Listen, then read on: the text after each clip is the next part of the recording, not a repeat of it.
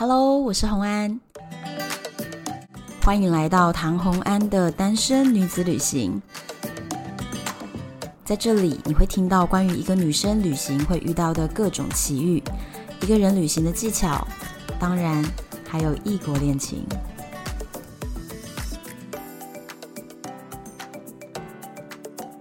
这一集是二零二一年的第二集，大家在我的社团里面的要求呢，就直接请到了一位特别来宾来到我这边来录音，就是我的好朋友裴凡强。嗨，大家好，我是裴凡强。等一下，等一下，为什么是今年的第二集？不是说好第一集要给我的吗？不是，因为我跟你讲，我们有两条支线在走，一条呢是旅游的，然后另外一条是那个算牌的。然后算牌的那些人啊，平常都不太在社群里面回应哦。然后就等到我有一次啊，就想说好像也没什么人在听，那不然我先插一集别的。我就原本说他是轮流嘛，结果我就插了一集别的之后，那群人全部都冒出来说：“拜托，算牌的为什么跳过？” 所以呢，哎，这样算一算，就是旅游的第一集，一月二号要发算牌，所以旅游第一集就是这个。那我们今天就是请到了裴凡讲，我跟大家介绍一下，我请到的这个人有多么的厉害。首先。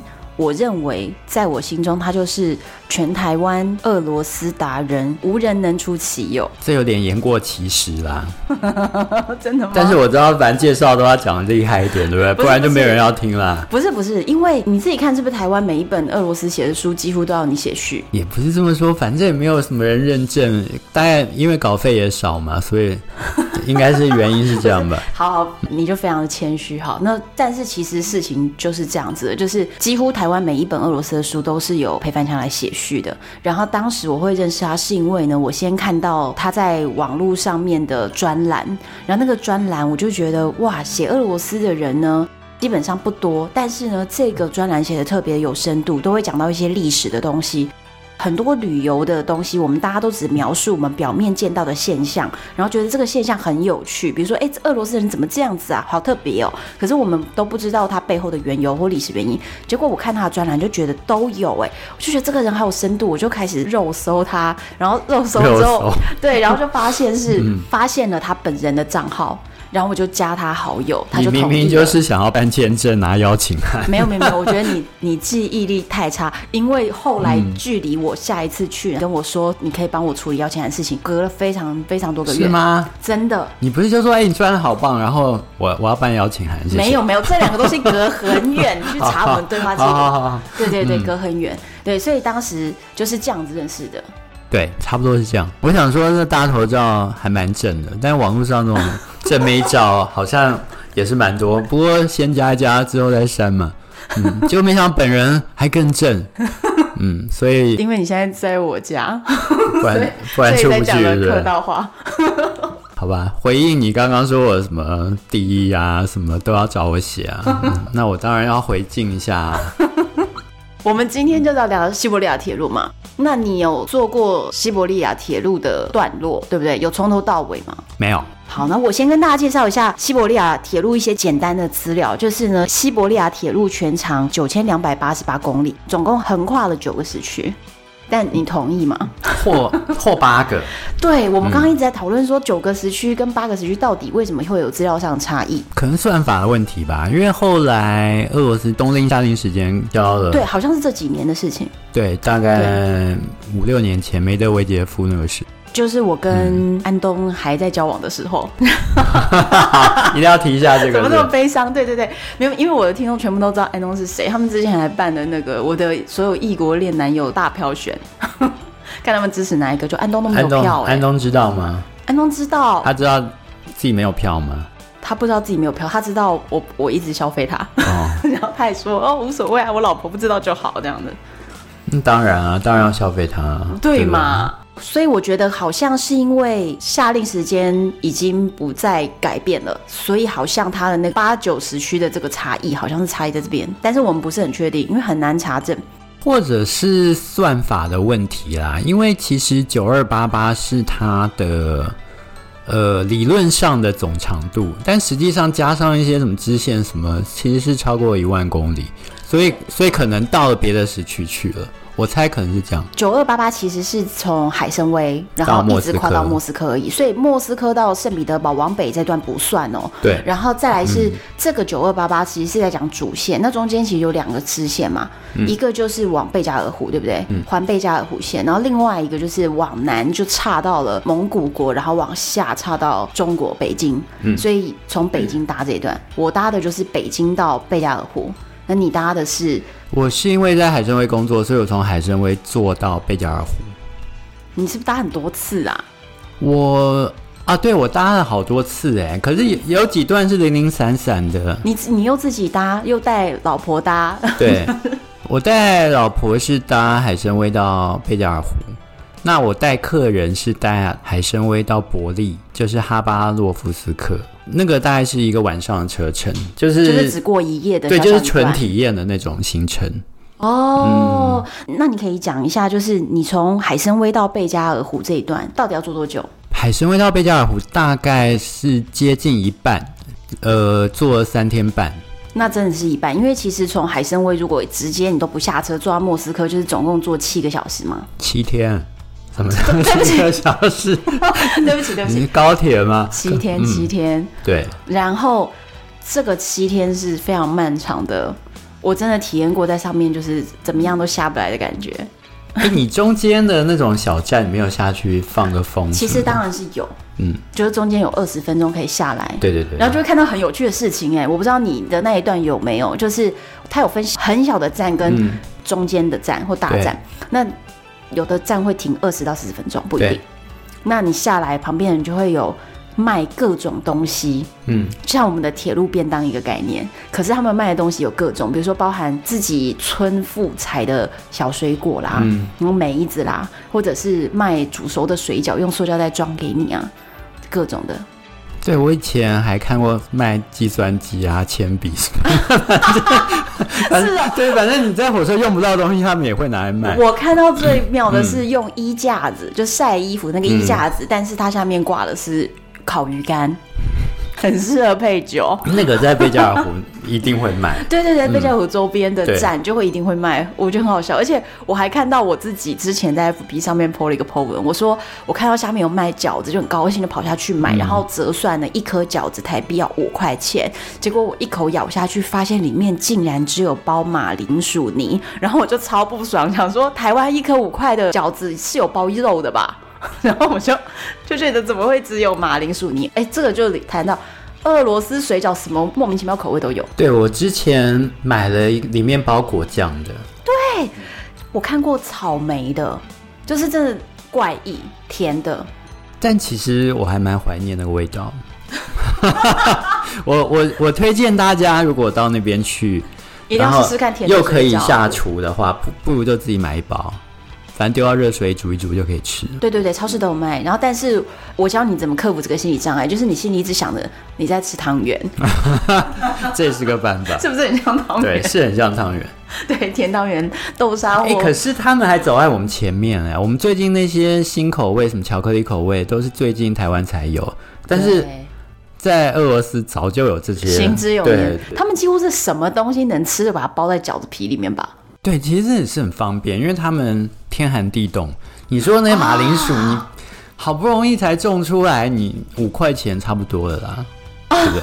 还想吃肉，真的是很体贴呢。嗯、因为你要想一下，他们那个 不是，而且他们那个鱼干都是烤鱼干啊，就是整个你知道干到，就是比我们的鱿鱼丝还要嚼更久。那个真的很适合下酒，说实在，就是很咸，然后对，反正你也嚼不碎，你就是真的。买买一小条就可以，你喝两杯。牙齿不好没办法，这真的，这那个很硬，这真的真的，那真的很硬。你可以跟我们介绍一下海参崴到贝加尔湖这一段里面，你觉得最特别的车站？嗯，我觉得这一段最特别车站，当然当然就是海参崴啦。我觉得海参崴真的在历史上占有非常重要地位。对，只是大家忽略它了。它是西伯利亚铁路的终点站嘛，光是这个地位就是不一样。然后海参崴站最特别的地方是它跟海港是连在一起的。哦。对，所以你可以在海参崴车站直接看到海。那你你可以既坐火车也坐轮船。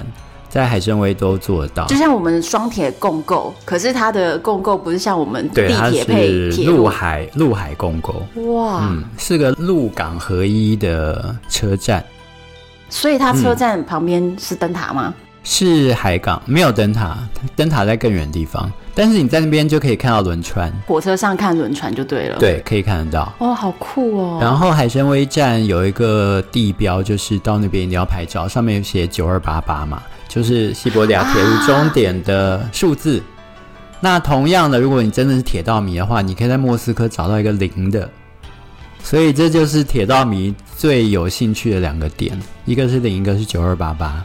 我没有拍到零，也没有去过海参崴、嗯、啊，这样子我就想要再去一次。我觉得，因为根本没有拍过哎，啊、我根本没有注意到它有这个东西。我真的强烈建议，可能一生中就尝试一次全程。我也认为，而且你说全程，嗯、你说七天都不要下来吗？呃，你中对，就看你啦。如果你时间够的话，你当然每一站可以找一些点下来嘛，玩个两天再再回车上嘛，这也是可以的、啊。我跟你讲，台湾的朋友们，一般来说，我所知道，大家玩这个路线都是直接从北京坐车到跨国进去，然后坐到贝加尔湖段，然后直接插进去。那或者是你要从海参崴当然也可以，因为飞海参崴其实是很快的，几个小时就到，对不对？呃，直飞的话三个半小时。真的是蛮快的，嗯、大家会直接横这个西伯利亚铁路上面这样子去玩，然后每一站下来住几天，然后再上车再玩几天，类似这样子玩。那通常这样子玩，我们会尽可能就是排到一个月。可是之前哦，在我当年去，就是二零一五年的时候，非常多人都会在网络上分享一些不是很确实的内容，比方说，比方说他们会一直说会有艳遇，没有，艳遇没有，艳遇很确实，只有醉鬼，车上都是醉鬼。然后很久没洗澡的人，我没有，我觉得你有误会，我并没有遇到这些人。哦，我我真的是这样一直做的。你是下车才有艳遇。好，然后当时有一个旅游资讯，就是讲说办俄罗斯签证，如果你申请三十天，就很容易被打掉。所以呢，如果可以的话，就是你一定要办二十天，二十天最容易过的。你在台湾委托旅行社办，旅行社也都是这样讲，所以大家就是都办二十天的签证。我觉得莫名其妙，我根本不知道哪里来这种奇怪的谣言。所以我上次帮你拿邀请函是三十天，而且我告诉你，所以你就过了嘛，对不对？对，而且我后来不断不断的三十天、三十天、三十天一再的去，因为我就是当时跟安东交往嘛，所以就是一直要去啊。那我去就是申请三十天，而且这三十天中间还经历我有一次逾期出境，然后还被关在海关，嗯、然后被关在海关之后。就是直接在海关边境住了一夜以后，缴了罚金才能走。然后隔了不到三个礼拜，我再从东欧再办一次签证，三十天又回来。嗯，就是入境也没有问题啊。所以明明三十天就是可以的，我不知道网络上为什么一直传说只能办二十天，很奇怪。那但是我觉得，如果你要玩西伯利亚铁路，你就是整个用铁路去做，然后三十天，然后。玩到底，然后最后一天直接从莫斯科或者是圣彼得堡飞回台湾，我觉得这是一个比较聪明的做法。对，就一路玩过去，然后飞回来。对，这是个办法。可是你知道为什么要一路玩过去？为什么不是飞过去然后再坐回来？你知道为什么吗？不知道。我觉得 我觉得有差别，我觉得有差别，因为我当时啊，就是一路上陆路这样经过很多个城市，然后非常非常辛苦的，好不容易才到了莫斯科。嗯，所以当我走到红场，看到那个教堂——圣瓦西里教堂。哇，我真的非常非常感动，然后我当场在那边就哭了，我就觉得天哪，我好辛苦，好辛苦才来到这里。那回程也可以啊，反过来走也行啊。没有，这是这个心境是不一样的。如果你是直接飞到那边去，然后就马上进红场看到圣瓦西里教堂，我懂你，根本就没有感动。我懂你，你你不能理解这个地方离你有那么的远。我觉得现在交通太方便了，大家没有办法感受到那种旅行的深刻。好，那既然洪安讲到这个，就顺便讲一下，西伯利亚铁路花了二十五年才把它全线完成，真假的？对，所以所以你说这个当年是不是一个非常浩大的工程？不是，我觉得如果知道它是二十五年才盖出来这条铁路，嗯、你不觉得真的此生必须去做？哎，对啊，因为呃，当时连呃那时候还是沙皇的时代，哦、所以帝国的财政是非常的困难。因为沙皇常在打仗什么嘛，所以他们钱的问题需要先解决。嗯、但是当时他们就是很有远见，觉得说俄国的国土这么的大，嗯、如果你中间没有一个交通工具来让东西两边得到串联，对，这样子的话对这个国家是非常危险，所以他们当时就是穷尽了一切的手段，然后把这个铁路终于花了二十五年把它盖成。突然觉得我们做七天也不算什么，因为人家都盖了二十五年呢。对，而且中间就是无数的人力去投入，其实每一段都是每一公里都是有血泪史的。真的哎，天哪！西伯利亚铁路这样子就算是全世界最长的铁路吧？现在有别的铁路段是超越的吗？好像是它是最长的，应该是最长的。这难怪是铁路迷朝圣的点。我还想要再去一次。好啊，不然等到疫情结束后我们揪团吧。而且我其实好想要冬天去哦。我上次去的时候是冬天去的。那你有去过夏天的吗？夏天的有，三月去的时候算冬天，然后过了一个多月之后。整条路都绿了哦，对对对对对对对，嗯、差别蛮大的，风景彻底的不一样。秋天也很漂亮，因为刚好就是黄，对，就是黄色，对，非常非常漂亮。对，所以好了，我们可以去三次啊，春夏秋冬是不是？对 对对。我刚说海参崴站是我觉得最重要一站嘛，对，因为西伯利亚铁路是从海参崴开始从东往西改的，哦、所以他当时的破土典礼是在海参崴举办。嗯，那那个时候是沙皇亚历山大三世的时代，嗯，所以他就派了他最重要的皇太子，就是未来的尼古拉二世，到海参崴去剪彩。所以，哦、嗯，所以我们在海参崴可以看到，当时尼古拉二世下船，官员迎接他，盖了一个叫做皇太子尼古拉凯旋门的地方，离车站不太远。什么？为了他就盖了一个门呢、啊？对，那当然，皇太子驾到当时的穷乡僻壤。这个是无上的光彩，当时根本就是超级远东。对，你可以想象一下，尼古拉二世从当时的首都圣彼得堡，他要坐船从欧洲这样一路环了半个地球，才到了海参崴。主要是环游世界，跑到那边去，几乎是这样的状态。因为当时没有铁路嘛，嗯、你不可能坐马车从圣彼得堡一路上骑马到海参崴，嗯、所以对当时的地方官来说。皇太子能够驾到，这等于说也是给他们很大的面子，并且也给了他们很光荣的责任感，因为帝国的成败就在此一举了。从此，他们就从那个时代开始，一直花了二十五年时间，哦，才终于把这条铁路盖完。都已经没有钱了，还要盖一个凯旋门给他。但是现在就是值得拍照地标，对，我觉得是应该要的啦，很有历史意义耶。对，因为毕竟建设是还是要建设的。你觉得坐西伯利亚铁路最有趣的部分是什么？我觉得最有趣的部分是我们可以在车厢里看到形形色色的人，这个蛮有趣的。哎、欸，我也是喜欢这个。我觉得窗外的风景，其实我老实说，没有大家想象中这么丰富、这么精彩。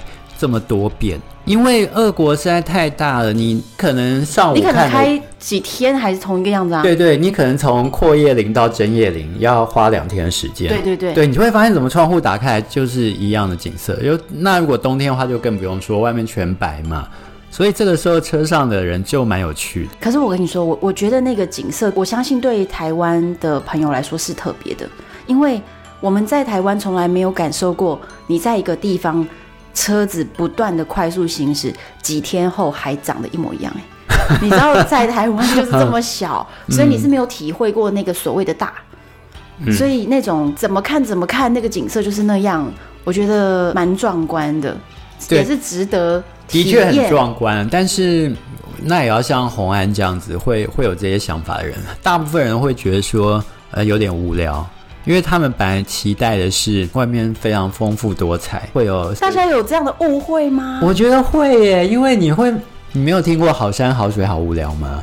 再怎么样美的，再怎么样美的东西，给那种没有想象力，然后没有美感的人来看，他们就觉得啊，好无聊哦。好，我我做到了，怎么还没到？就会有越来越多的这种抱怨出来。我那个时候也是一直在车上观察很多人，我觉得很有趣。因为我搭过，我搭的部分就包含了跨国段，嗯、然后又包含了当地的最便宜的路线的段落。因为我是分段一直搭一直搭，中间又有下来，下来以后重新再买车票，那就买了当地人车厢。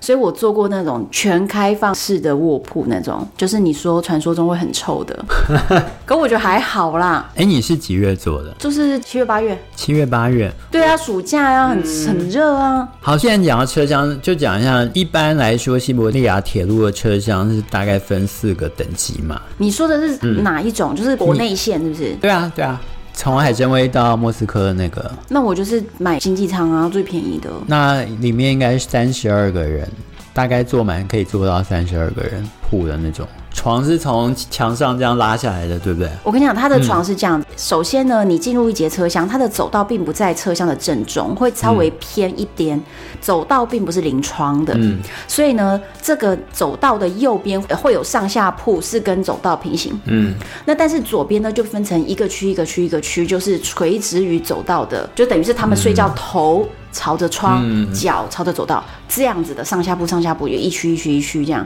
没有睡觉的时候，他们就是对坐，中间有桌子。对对对，对，那那样子的座位呢，就是比较受欢迎。那临走道这一边，嗯、就是由于你的整个侧面都跟走道相邻了嘛，嗯、所以那边就比较不受欢迎。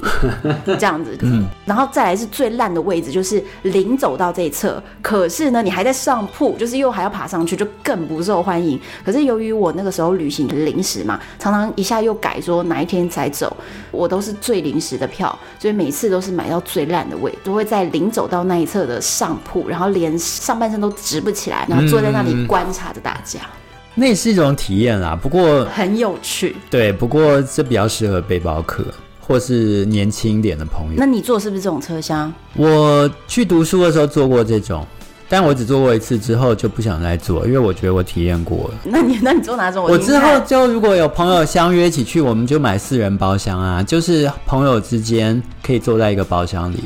不会有闲杂人等。那四人包厢是不是走到临着一面窗，然后侧面就是包厢，然后再来是包厢门一打开就是左边上下两张床，右边上下两张床，然后中间有个桌子。对，通常都是这样。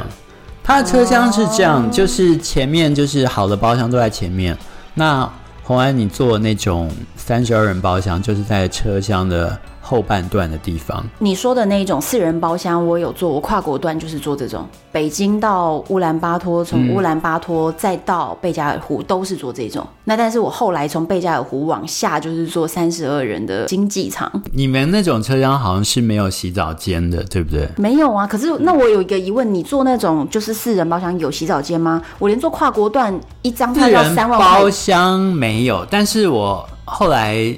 坐了一趟是两人包厢的，那边就可以洗澡。它有限水吗？水量不大，但是没有限水，所以但是够你洗。哦，嗯，所以我学生时代的时候，原本想要从莫斯科坐到海参崴，后来我就在想说，七天不能洗澡实在太可怕，而且又是七八月的时候。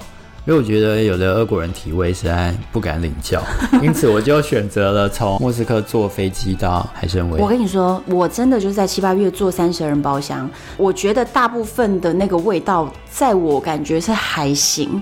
可是呢，我必须说，我不是那种狗鼻子的那种人。嗯。像我妹的鼻子就特别的灵敏，然后我有一些朋友鼻子特别灵敏，有人鼻子灵敏到，比如说去古巴，觉得整个城市哈瓦那好臭哦，然后就臭到哭，就跟男友说我们要结束行程就要走了。我听说过这种人，对，觉得整个城市很臭，然后很生气就走。那他在车厢可能也会哭，对，他他真的在那个车厢应该会哭。可是我没有到那么灵敏，但是我也没有到很能忍受臭味，我觉得我就是一般人，那我觉得还好。但是真的曾其中曾经有一段住。在我下铺的那个男生，我可以凭着他的体味，我不用看，我就知道他现在在我的下铺还是他不在。对对，我可以凭着体味知道。我我我有点头晕了，我想到那个味道。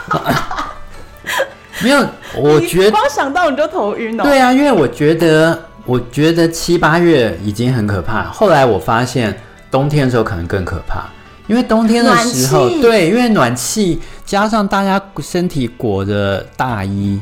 所以等于说，你身上的所有气味都是包在你的衣服里面。那你在车厢里，就是所有的味道通通在那个车厢里挥之不去。我觉得那个比夏天还可怕。我真的觉得是不是你鼻子比较灵敏啦？因为我真的觉得还好，除了那个特别臭的人，其他人都还好。我上次去贝加尔湖，我坐两人包厢嘛，嗯、然后刚好你穿越车厢的时候，我没有穿越车厢，因为我车厢在前面，我到餐车都不会到后段的包厢去。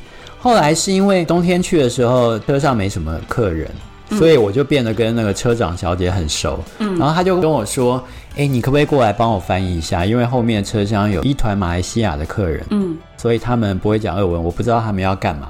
于是我他就带着我到后面的包厢去。”后后面包厢，我到那边的时候是大白天，所以车厢的一半是马来西亚人，一半是俄国人。俄国人那边已经喝了烂醉了，就是 就是还有酒味，加上加上一些什么零食，什么各种各样气味夹杂在一起。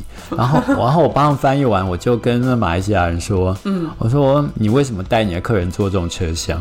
他说他们想体验。我说好，那体验这个应该够了。他说够了。那 那味道真的。哦，不是，我觉得你刚好遇到一个疯狂在喝酒的车厢啦，我真的还好，而且我在那上面还遇到好多很好的人，因为我完全不会说一句俄文嘛，嗯、所以旅旅行就靠运气嘛，对吧？嗯、但是就看你要不要赌，你会不会遇到臭的跟酒鬼啊？你可以戴口罩。好，现在现在现在是你需要戴了。我当时遇到还有人把我叫下来，他们会准备茶，准备咖啡。然后准备各式零食、饼干、瓜子，然后准备小黄瓜、番茄，还有盐巴。他们自己在那边野餐、做沙拉，然后或者是吃饼干，或者是鸡胸肉什么的。然后他们就问我什么有没有杯子，我说我没有。他还跑去帮我借杯子。哎，你知道西伯利亚铁路的杯子可以借耶？你知道这件事情吗？哦，那个玻璃杯，然后下面有一个有一个金属的插托的，嗯，对，那个杯子，后来我非常怀念。很想买，欸，我要买哎，我要买啊，嗯，我就很喜欢那个杯子，而且那个杯子其实是可以跟车长小姐借的，可以啊，可是车厢好像本来就会付嘛，你就是租嘛，不是吗？啊，可能但是你坐的那个厢等是没有。前面相等是有的，附在那个被子什么床单那那那一起、啊。没有，我们这次就是你知道贫民窟的舱等啊，就是怎么会有呢？嗯、可是你去借他就有，那人家就帮我借了，然后还泡茶给我喝，弄咖啡给我喝什么的，然后他们就会下来，你下来来坐这边，因为他们就觉得我一直缩在上铺，好像有点可怜，他们就叫我下来。然后有时候早上那个下铺的人啊都还在睡，我就醒了，醒了以后我就拿出自己的干粮，肉吃一吃就饱了。结果等到一两个小时之后，他们醒了以后，就说下来下来一起吃早餐。然后我就很难表达说，其实是我吃过了。那我就只好下来。那我就想说，哎，那你们都拿出了你们的干粮，是不是也我应该拿出一点什么？结果我要拿我的饼干什么，他们就说不用不用不用这样子，就一直叫我吃他们的早餐。非常多热情的人，我都只遇过叫我来喝酒，也很好吧。